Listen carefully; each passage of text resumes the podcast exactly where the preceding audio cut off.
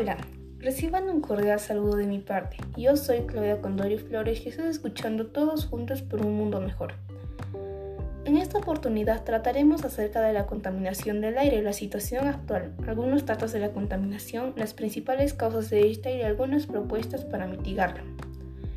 Actualmente la contaminación es uno de los problemas que más aqueja a nuestra sociedad se entiende como contaminación del aire a la alteración de la calidad normal del aire o de la atmósfera por gases, sustancias o agentes contaminantes tóxicos y nocivos. Lamentablemente estamos viviendo una situación muy difícil ya que los investigadores señalan que la exposición al aire contaminado aumenta el riesgo de mortandad por COVID-19. Así que no te enfermes.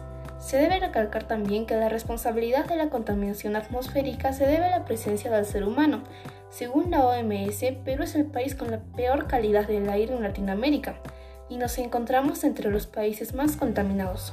Muy preocupante sin duda, ¿verdad?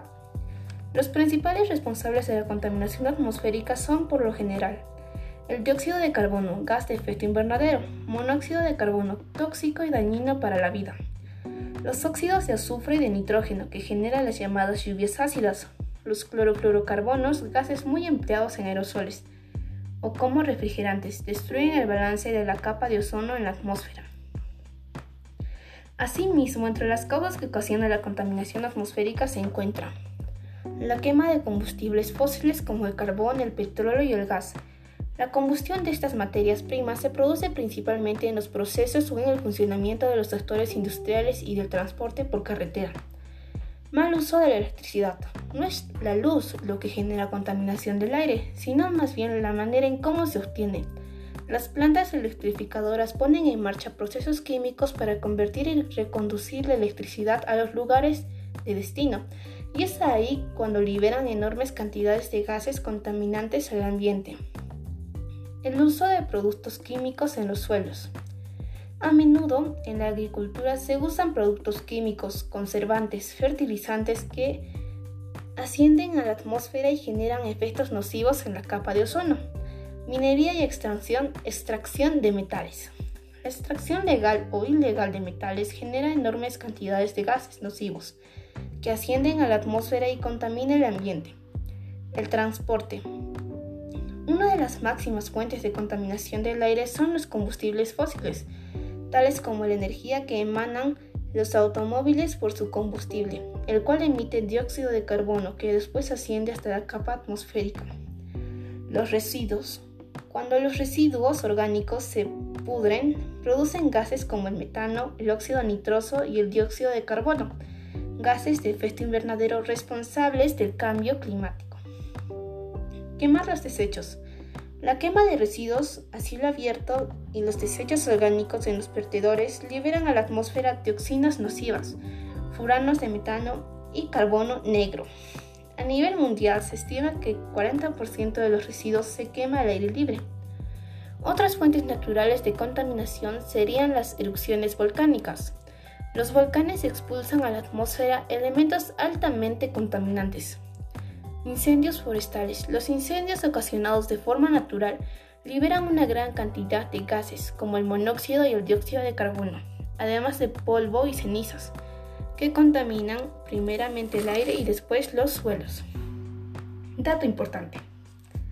Los desplazamientos forzosos de personas no solo se producen por conflictos en sus lugares de origen, sino también por desastres naturales que son consecuencia del calentamiento global, la contaminación o el cambio climático. Uno de los contaminantes que más se encuentra, que se encuentra con más frecuencia en el aire es el monóxido de carbono. Mm, seguimos. Así como estas, hay muchas otras causas más que ocasionan la contaminación atmosférica. Pero todo esto podemos frenarlo. Depende de nosotros. Entre las acciones para mitigarlo se encuentra Contrarrestar los efectos de la contaminación a través de la práctica de actividades físicas. Utilizar la bicicleta como medio de transporte tiene beneficios tanto para tu salud, el medio ambiente y para tu economía, ya que es un buen ejercicio aeróbico que combate los riesgos de sufrir sobrepeso u obesidad.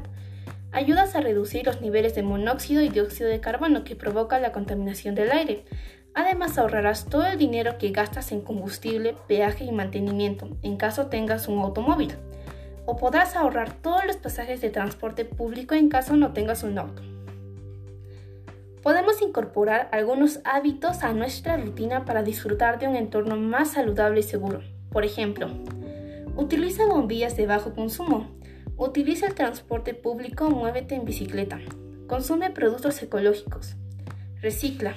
Reduce el consumo de plástico. Elige energías renovables. Evita quemar los desechos, etc. Disminuye la cantidad de residuos sólidos que se producen en casa. ¿Cómo lograrlo? Bueno, reduce el desperdicio alimentario. Debes saber que cuando tiramos comida a la basura estamos desperdiciando también la energía y el agua empleadas para la producción, el transporte, el almacenamiento y la gestión de residuos. Separa y recicla.